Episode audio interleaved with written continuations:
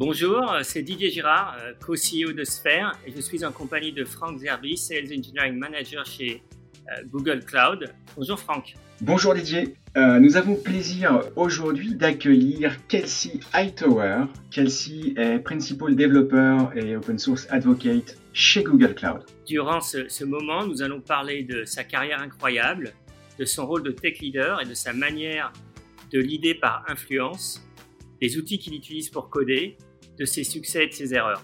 And we switch to English to welcome Kelsey. Hi Kelsey. Hello. Welcome, uh, welcome to this podcast. I'm uh, uh, happy to uh, happy to welcome you. So, can you uh, introduce yourself? Hey, I'm uh, Kelsey Hightower, principal engineer over at Google Cloud. Um, people may know me from the Kubernetes community, but I do a lot of things in the open source space, and containers is currently my area of expertise. So, Kelsey, uh, what is your journey and what is your route to get there? Yeah, I've, I've explained this a, a, couple of times, and most recently there was a a uh, article in the Protocol magazine, uh, which talked about you know my journey as a self taught engineer. So there's probably a lot of people listening to this who didn't go to college, doesn't have a PhD in computer science. I'm one of those people. So my journey uh, starts where I'm introduced to computers probably pretty late in high school. Uh, in between there, I've done my own consultancy, a uh, small computer store, and I really got started with IT certification. So A plus, Network plus, doing lots of contract jobs, spent some time in enterprise, various industries. And then I think my career kind of took a turn when I started doing maybe some public speaking in the early 2000s, uh, 2010, and jumping into open source with companies like Puppet Labs, CoreOS, and now Google. Is there special moments, meetings, discoveries that were key in your professional choice? Yeah, I mean, I, I think even just buying my first book uh, on Unix, you know, I spent thirty dollars and bought this book, and you know, the first thing I understood is that it was pretty cheap to get started, right? Like I had a laptop at the time, and I learned how to put Linux on it. And once I got Linux on that laptop, I found all of the books pretty approachable, right? Really good examples. Um, you know, you can dabble into programming. So I think the big eye-opening moment for me was just how accessible this field could really be. The fact that you can just go buy a book and get started. So that was probably my very first kind of eye-opening moment. I think my second would have been uh, the ability to just go out and find customers. So before I joined uh, my first kind of real you know company as terms of an employee i decided to start contracting right so what i found was that at that time this is like 1999 the year 2000 uh, there wasn't a lot of people who really knew how to deal with networking uh, linux any of that kind of stuff and there was this transition happening from like the big enterprise stuff like windows to cheaper alternatives including linux and also high speed internet was taking off. And what i learned was most people don't really care about your credentials. They just really want to know do you have the skills to get the job done? And i think that gave me the courage to enter the tech community. Oh. And kelsey do you consider yourself today as a as a technical leader as an evangelist as a technologist yeah so i think when you start your career you always kind of are given these titles senior engineer uh, mm-hmm. yeah. evangelist or director of engineering and i think i've definitely outgrown all of those at this point in time, I think I'm, you know, just a technologist, like someone who's interested in technology, and more importantly, using technology to solve some problems, right? Whether that is me figuring out a tool to convert the audio from my audio recorder that I'm using now, or helping someone who is an educator generate awards for students uh, using data out of a database. I firmly put myself in that technologist category, but given that I'm a public speaker, given that I speak at um, various keynotes. I write blog posts. I've written books. Given that, I think some people will look at that as a bunch of advocacy work, right? They'll say, wow, this person is just an evangelist, right? They're evangelizing things. And I don't like to be considered as an evangelist, you know, someone who goes out and preaches the gospel. That's not what I do. I actually talk about things that I'm learning. Uh, so I'm more interested in learning in public. And if that sounds strange to you, think about all the people who've created things, whether it's a programming language, a piece of technology, it doesn't work if they don't tell anything about it, right? You have to tell people what it is, how to use it, what's the vision. So I think any great technologist will also be a great communicator because whatever you end up building, you're probably going to have to either create some documentation or find a way to communicate what's it all about if you want to see people adopt it. I think we can say that you are maybe you are not a, an evangelist, but I think you are a leader, a tech leader. Is it okay for you? Yeah, I mean, I think you know, for me, the, the, the reason why I'm comfortable with taking on the leadership role is is the way I I go about leading, leading by example, treating people with respect and empathy, sharing ideas, learning in public. So, yeah, if that's what you call leadership, I'll accept the title. Yes, and so what are the the quality you think to be a good tech leader? Well, it depends on the environment, right? So at Google, uh, I work at a director level, um, and I don't have any direct reports, right? So I don't manage any teams. This is kind of the first job in a long time where I'm not someone's manager or have a bunch of direct reports. So what does that mean? In this case, I can't lead by authority, right? I can't tell anyone what to do. So what I have to do is lead by influence, right? And having a bit of persuasion. So what does that mean? So the quality inside of a company like Google, that quality is going to be able to inspire developers to build a certain thing. Maybe I can inspire them through a demo or prototype that says, here's how it should work, right? This is what's missing. Or maybe it's being able to tell the customer story, right? So I work with lots of customers and when we run into a problem where they can't actually do something they want to do, then I have to be able to translate that in technical terms and in a way that moves that team to want to go out and build that. And that can also be a very challenging, but it's definitely a different leadership skill, being able to lead by influence. And I think on the outside world, uh, like again, leadership is really setting the example on how you want the community to behave. Um, sometimes it's going to show off my technical skills by contributing to open source projects and improving products for the sake of others. And it's going to be other times where you really want to just help other people grow their careers, right? So I love investing time in people that are new to the field or maybe been in the field for a while and just want some advice about where to go next. I like the idea of leading by influence. I think it's, it's very power, powerful, but maybe it can be slow. So how you you manage to make it fast so internally, you're right; it can be slow. Uh, but typically, one advantage of being an individual contributor and leading by influence, I get the ability to work across multiple product teams. So I can be involved with six or seven major products at a time. And what that means is that's an opportunity to always be building and shipping something. So that kind of gives me a lot of, you know, opportunities to make things happen. So I can work with a broad range of folks. But there's also this other power kind of available now, which is things like social media. You know, I can put an idea out on, let's say, Twitter about how something should work, or I might even share a prototype of the solution via GitHub.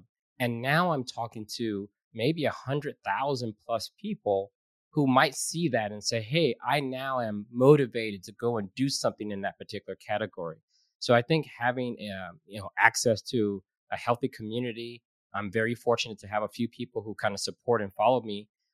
That's one avenue I can use to get these ideas out there and establish this feedback loop so I can even refine those ideas and continue to share them. Kelsey, so so do you think that uh, I would say uh, the tech leader the tech leader today is not the same as uh, 10, uh, 10, 10, years ago or 20 years ago? Technology are changing uh, faster. I would say technology cycle are shorter.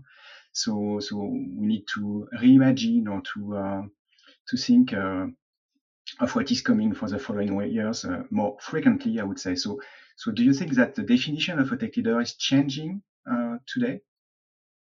I'm going to probably say no. Uh, and the reason why I'm going to say no is that throughout at least tech's history, right? What we call tech these days, right? Whether you start with the mainframes or whatever. Mm-hmm. Depending on the situation, depending on the company, depending on the team, you're going to need a different type of leadership, right? So if it's a very mature company who's already gone through a huge innovation cycle and now they're just trying to grow the business to capitalize on all that innovation, then you might need a tech leader who's really great at management, you know, putting together P&L statements, making sure engineering is being very responsible, with the way they spend the company's R&D budget, right? You may want someone that's going to be a little bit more managerial, maybe kind of slow things down, balance things out a little bit. And that's a very valuable skill to have. But there's going to be other companies who are going through a situation where that's no longer sufficient. So, what you see then is that you might need a different style of leadership, one that can recognize new opportunities, right? Like if your objective is to grow your business from where you are now, you may find yourself having to enter new categories, right? We can think back when mobile came out. A lot of companies were not equipped. Some of them didn't even have a website together, let alone a mobile presence, and understood how to actually leverage mobile technology to increase their particular business or expand their customer base. And you may need a different type of leader who can, number one, sell the vision internally, because, you know, there might not be enough buy in. Maybe people think this is just a consumer fad and it will go away. Lots of companies made that mistake. So then the technical leader there will be you know, you need to have a vision, you need to understand the vision, you need to be able to separate hype from reality.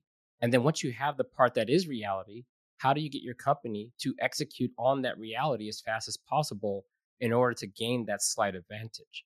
So again, I think that all of these things are responsible, but I would say one thing is probably consistent that I think might be slightly different, uh, maybe than in the past. People expect you to have a vision as a leader, right? we see now through social media, public speaking, uh, whether it's Netflix, there's so much content out there where we see great leaders sharing their ideas. If you've ever seen Steve Jobs, right, former CEO of Apple, who unfortunately uh, died, he did a great job of establishing the company's vision. And whenever they shipped a product or service, he really made people believe and understand the purpose of that and so now I think people look for that particular characteristic in any leader at any situation. Yes, mission is key. Thanks, uh, thanks, Casey. So now, as a more personal point of view, I would say uh, there are some specific moments uh, uh, who are shaping, I would say, your career. So, so do you have in mind specific uh, readings, uh, presentation, talks that was really inspirational for you and uh, helps you to uh, to be who you are today? Yeah, I mean, there's lots of events. I think most of the things that inspired me the most were probably found on the job. You know, I think there's areas where, you know, I can remember receiving my first big promotion where someone really acknowledged uh, my skill and value that I brought to the table. And what that does is it really tells you or gives you a kind of signal of what attributes you have that are truly unique to you and where you should definitely grow those. And that was, again, my ability to inspire people around me to do their very best work, right? Have this ability to unify folks around a common idea, a common mission, regardless of whose idea it was. So when I think back to some of those moments, uh, one of those moments is I was working in the financial services industry. And this is before I became a manager at that particular company. I was in more of a kind of, if you would call it a DevOps role. Uh, we were writing a little bit of code, but doing a lot of infrastructure work. And we had an outage, right? So this is the payments industry. They did a lot of credit card processing. And one type of payment card we used to process was uh, like the, you know, some people consider welfare or you get food stamps. But basically, you get a card that looks like a Visa or a MasterCard, and you can buy your groceries or your food you need for your family. And we were having this outage, and the outage affected the system that was used to process those particular payment cards. Okay. And I remember the people inside of the kind of war room, right? This is where all the technologists get in a room and try to figure out what the problem is and hopefully solve it as fast as possible. But that particular day, we were not necessarily moving as fast as we could. I, I don't know if everyone was taking it super serious. And I remember the CTO comes in and he says, Listen, on the other side of this particular payments platform, there is a person with a basket full of groceries. Maybe they have their kids with them, and they're at the front of that line trying to pay for their groceries. Now, unlike some of our other customers, they don't have another form of payment. The only way they're going to be able to pay for this food is through this card that's in their wallet, and it's not working right now. So, number one, every time it gets declined, that's a bit of embarrassment for this particular family. And then number two, this is actually food, right? They're not out trying to buy some luxury item. This is food that they need to survive. So he reminded us of the need to take that super serious that this isn't just technology, Linux, VMware. This is an actual product and service that real people rely on. And that was a that was a key pivotal moment for me to understand what leadership really looks like. Even though he was not writing any of the code or restarting any of the servers, he kept us focused and reminded us of the reason why we were there. Yes, great example. Uh, thanks, Kelsey. Um, if you uh, if you had to have a totem animals, uh, what would it be? Well, it depends. If I'm if I'm in the ocean, then I probably want one of those large whales so I can navigate the ocean safely. Uh, but I, I, would say I don't know something about the elephant, right? Like they're supposed to be these smart animals, but they're also large and strong, and they command a presence. Mm-hmm. And having an animal like that, that if I were to stand on their shoulders, I could see further than I could see myself. But then having such a large presence will probably prevent things from even coming my way. Mm-hmm. But imagine all that packaged into an intelligent uh, being that can be your partner as you navigate some unforeseen territory. So I think I would go with the elephant. The elephant, difficult, difficult to stop. Also. yes. Yes. um, and if you have to be uh, a known tech leader today, so who would like to who would like you to be and why? Yeah, this is a question where I think we all draw inspiration from other people. Mm-hmm. But many years ago, I decided to learn how to draw inspiration from myself. Mm-hmm. Right? It's so hard to compare yourself to other people, right? Like I admire people like Steve Jobs and, you know, Satya from Microsoft, where he leads with a lot of empathy for real people. There's lots of tech leaders who have really amazing attributes, but one thing I decided to do was also figure out what were my attributes and work on them. So I think for me now is I definitely admire lots of leadership styles, uh, watching people really. I love leaders who put humans before the technology. Mm-hmm. And that thing is the thing I admire most. So sometimes if you watch Elon Musk speak, it's not that he's just trying to sell a bunch of electric cars, right? He has to talk about that stuff with the people who are invested in the technology. But he actually sees a future for human and mankind to be able to do things beyond their current abilities. And he knows that there's going to have to be a set of technologies to assist us in doing that that's very inspirational, right? That that allows us to look beyond the current set of products and services and really look towards the future. And that's what most people want to invest in. They want to invest in ideas that are bigger than their own. Okay, so let's let's go deep more deep in your day-to-day life. So are you still coding? Oh yes, every day. I wake up around 6 a.m. and you know, right now I have a pull request pending to the Open Policy Agent. So this is an open source uh, tool for doing security policy management authorization. And, you know, I play with all these technologies, but when I see gaps, maybe there's a feature missing or maybe I run into a bug, it's very common for me to go into the open source project, talk to the founders or the maintainers and say, hey, do you mind if I extend this particular project in this direction? In this particular case, I want it to run well inside of Google Cloud. And what I turned to find out is I've made those patches. It probably took me less than a day to allow or add support to Open Policy Agent so it can use Google Cloud's authorization mechanisms and, and so forth. But I also went down a rabbit hole and decided that, wow, wouldn't it be nice to be able to do a bit of local development? So part of that exercise was also building a local emulator for one of our serverless platforms. So that way you can actually build applications without deploying it to our serverless runtime in the cloud. So again, that you know that ends up with even more code. And then what ends up happening these days, though, since I do have other leadership responsibilities, you know, I'll write some unit tests. I'll write the first set of documentation. I'll get it to a usable state where I think it's okay for people to run it, kick the tires on it. But I'm also aware that software these days, you need to have a long term sustainability plan. Who's going to maintain it? Who's going to fix the bugs? Who's going to think about adding new features? So I tend to get things to a point where they're usable and they can be handed off to someone else who can actually decide to maintain that particular project long term. But yeah, if you look at my GitHub, I would say every week I'm either shipping some kind of prototype when I work with customers. It's not always at the exec level, right? There's a lot of times where we get so far in the conversation where the people who write the code, the people who manage the infrastructure, they need to see something real.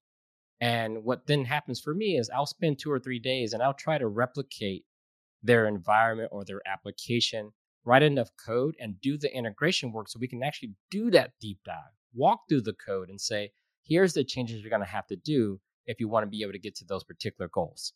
So we can say that coding is part of your of your routine in your daily life, do you have any essential tools like Emacs VI you you use every day? Yeah, so I actually write code on a Chromebook. So I'm using one of the new Pixelbook Go's. You know, the, the black one came out maybe last year. And my environment is super simple, right? So um, on the Chromebooks, you now have this uh, Crostini is the kind of development environment. And it gives me a native Linux container. It feels like a VM for all intents and purposes. And I use just VI or Vim to be accurate I don't use any plugins. I don't even use syntax highlighting. You know, I just kind of keep it super simple. These days, I don't try to pump out a lot of lines of code. These days, I'm trying to get my ideas expressed in a very clean and pragmatic way that other people can understand. So these days, I write code for readability. I know that there's going to be someone new to the industry or some customer who has to understand what I'm doing. So I tend to take my time, right? So I'm I'm not optimizing for productivity anymore. Um, I now have a workflow that's really command line driven, multiple tabs. Maybe I'll be using Tmux. Vim works well enough for me. I use Git on the command line. So if people looked at my setup, you'll you'll swear that I'm programming in the 80s. that's, that's that's impressive. And uh, a, uh, what what was the last time you do something for the first time? The last time I did something for the first time. Hmm. I try to do that. Honestly, I try to do that. If I'm not doing that every month, then I feel like I've kind of let myself down, right? Whether it's learning some new skill, trying to cook something new. Uh, I'm one of those people who really like to clean the house. So I'll try new cleaning products to see if they're more effective than the other. But on the technology side, whenever I see something in- interesting that comes out, whether it's a new project, a lot of times I'm very fortunate. Those founders of those projects will try to give me a live demo and say, hey, here's our project, give us some feedback. So I'm, I'm constantly being presented some of these new ideas and workflows or new technologies for doing things. And what I'll do is I'll set it aside maybe three or four hours. I'll just put it on my calendar, no meetings. And then what I get to do is I get to be a new user. So if you've ever seen some of my keynotes, a lot of times what I'll do is I'll learn the technology the night before the keynote and see how far I get. And based on how far I get, I'll rewind, try to capture those steps and make that the heart of the keynote. And I just call that learning in public. And what I find is that you have the best feedback when you're new to a project, right? You don't overlook some of the things and the friction. And so I'd say I try to do this once a month on the technology front and go super deep, right? Configuring Envoy by hand, uh, adding code to Open Policy Agent, checking out some of these other areas. So that's that's usually the frequency I do this at. And is there something that you would like to do but can't not achieve due to the lack of time? Yeah, one thing I actually I try to find the time to do. There's two things really. One is just just talking to people one on one, right? Not necessarily in a large setting, but I sometimes I do these office hours. I'll just go on Twitter and say, "Hey, I'm sharing maybe 20 hours Here's a link, book 30 minutes. And what I like to do is just have a one on one. Because I remember when I was getting started in tech, I wish that I could have talked to someone who had a similar te- uh, journey as I have, maybe a similar set of experiences as I have, and just be able to ask them questions just to get a check in to see how I was doing. The other thing that I like to do, and I don't get to do it as often, is really help people understand uh, their financial situation. So for me, I'm very fortunate. I, I have what people will call financial independence.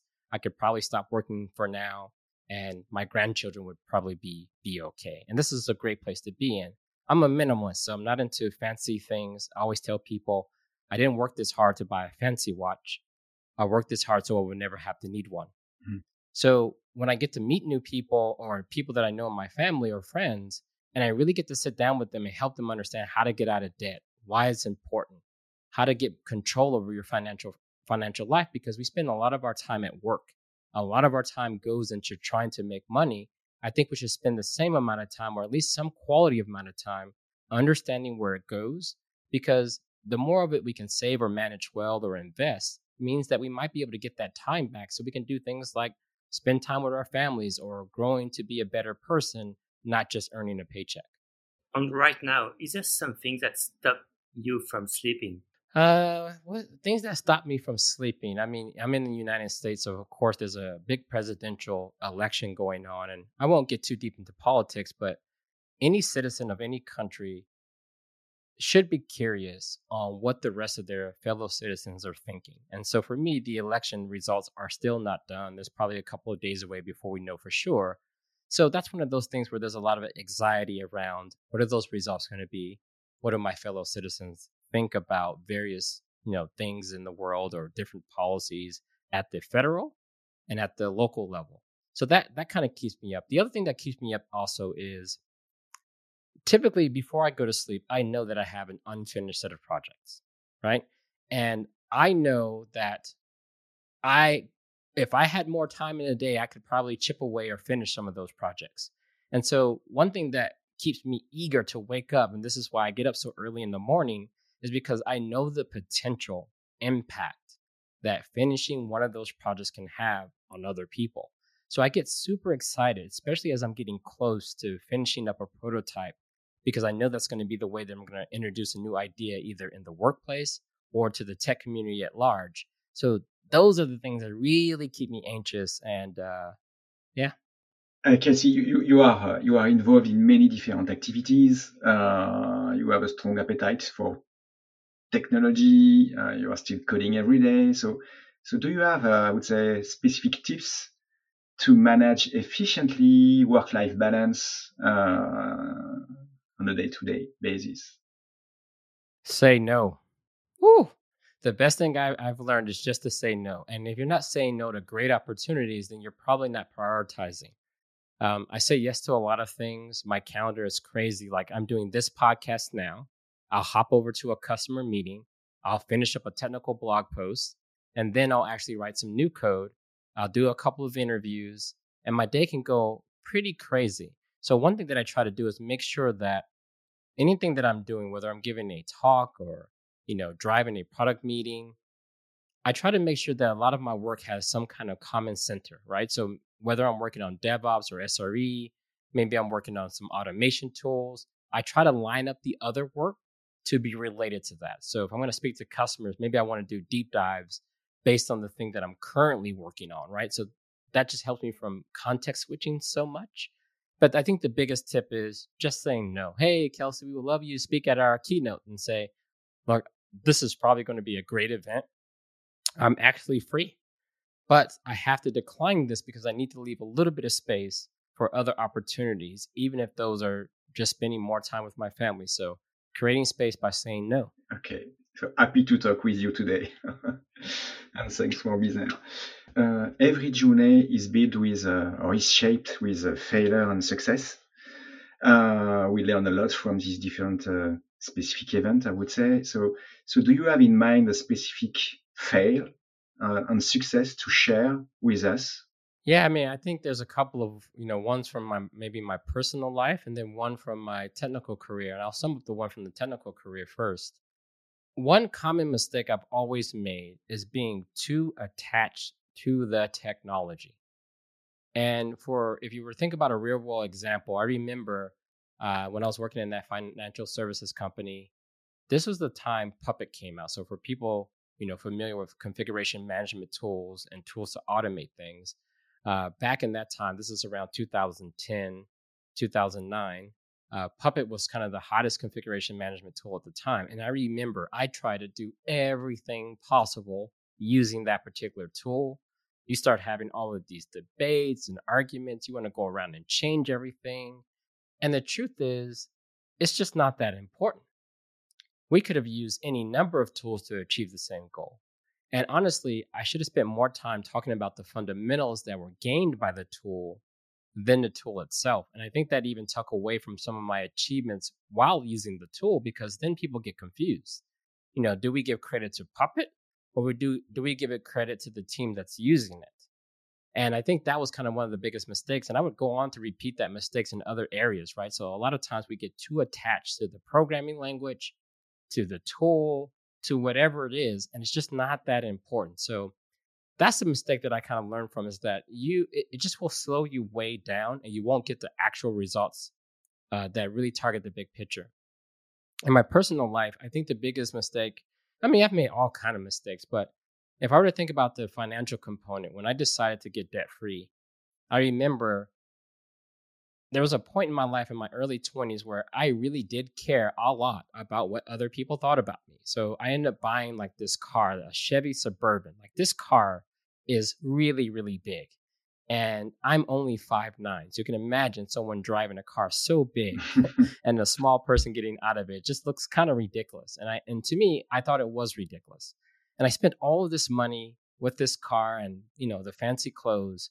And I decided that if I continued this mindset, not only would I be working forever, it would be the fact that no matter how much money I would make, I would always try to buy the most expensive thing I could afford, or maybe not even afford, and go in debt to do it. So I decided at that point in time that that was a mistake. And I remember calling the car dealership and turning in the car, right? And when you when you turn in your car before the term is over or before your payments are over, this is what they call a voluntary repossession and they rate the value of the car and they tell you what the balance is. And I remember just paying the balance off in cash and saying to myself, I will never mm. have any form of debt again. and I've never had any debt since I was 22. So that really changed the way I look at a lot of things. I just try not to incur too much debt. I bite off what I can chew. I do things that I can execute on. And I'm very conscious about the things that really define me and not the things that impress other people. And a success? Oh, I had so many successes. Oh, oh my goodness. um, so I, am very fortunate. You know, there's been times where I bet my career on a solution and it works in production. And the learnings that I get from that mm. is that's the way I want to go out. Either I'm going to get fired, but I never want to be complacent. I never want to sit around just being a great worker. I never want to be the person who just kind of floats by and no one, you know, calls out because I don't cause any problems. I want to put bets in the game that, hey, I'm going to bet on this particular technology. So for a lot of people, I remember when Kubernetes came out, I was not working at Google. I was working at a startup called CoreOS, and we had our own container solution at the time. And when Kubernetes came out, like several times in my career, I saw it for what I thought it valued that it brought to the table, and I made a big bet on it.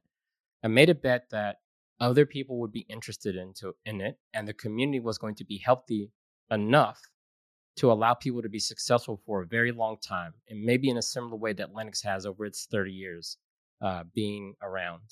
And making that kind of bet, what you end up doing is you end up, in some ways, attaching your identity, even though I worry, warn people not to do that, but you end up convincing yourself that a lot of the ideas that you have can be expressed through this particular tool or community. So I did that. A lot of the keynotes, workshops, code contributions, I even wrote a book about it. What the, the value of that was there were so many people who learned distributed systems, the fundamentals of all of this stuff, and was able to leapfrog their careers into this space. In some cases, you know, there was a, a gentleman who got out of jail. I don't think he did a violent crime, but he was in jail and he was watching YouTube videos and he ran across this thing called Kubernetes. And I guess in jail, you have a lot of time to study on things. And he got out of jail with all of these skills, and little did he know these skills were in high demand. And he was able to go and get a job in the tech world, paying really, really good money. And that was a big change for that person's life. And I have lots of emails and stories from people giving me similar feedback. So, getting that deep, learning in public, can have an impact on people you've never met. And I think those are the kind of big successes that I'll always remember and be appreciative of. Yeah. Great feedback and stories. Thanks, uh, thank you very much, Kelsey, to share this moment with us. We, it was uh, it was really a pleasure to uh, to have this discussion with you. It was an honor to uh, to share also this podcast with you. Um, I wish you uh, all the best for for this uh, for this day. I, I, understand that you have many many things uh, to to deal with uh, after this uh, early uh, early morning podcast. So uh, thanks again, and talk to you soon. Awesome, man. Thanks for having me.